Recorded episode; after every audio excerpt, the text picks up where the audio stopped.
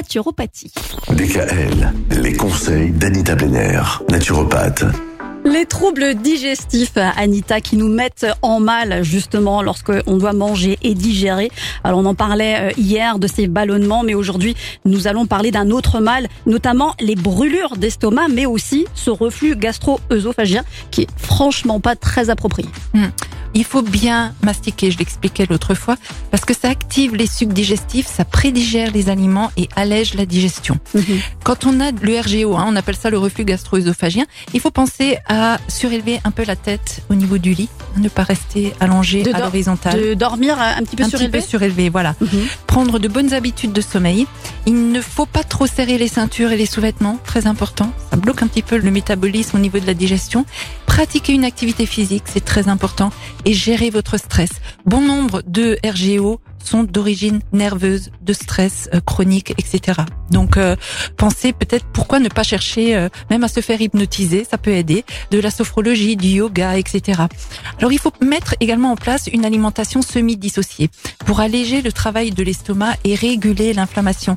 Il s'agira, euh, pour simplifier, d'associer les légumes avec les protéines ou les féculents, mais d'éviter l'association féculents avec des protéines. Favoriser les aliments antioxydants et anti-inflammatoires. Donc, des légumes, au moins 50% de l'assiette doit être composée de légumes. Des fruits, des aromates, des graines germées, huile de première pression à froid, etc. Limiter les excitants et les aliments pro-inflammatoires comme le café, l'alcool, le gluten, l'excès de produits céréaliers, le sucre et surtout les produits laitiers et les viandes rouges. Éviter les repas trop copieux et trop gras et salés ainsi que les grignotages. Après, pour les solutions pour les brûlures, il y a le, toujours en gémothérapie, le macérat de bourgeon de figuier, très efficace particulièrement pour les personnes dont le RGO est en lien avec un stress important. La réglisse est également recommandée. Et puis il y a des plantes cicatrisantes, régulatrices et calmantes comme l'achillée millefeuille, le basilic, le plantain.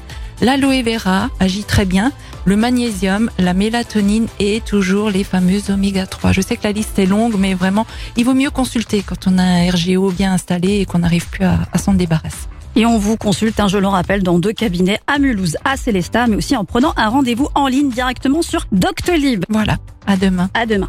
Retrouvez l'ensemble des conseils de DKL sur notre site internet et l'ensemble des plateformes de podcast.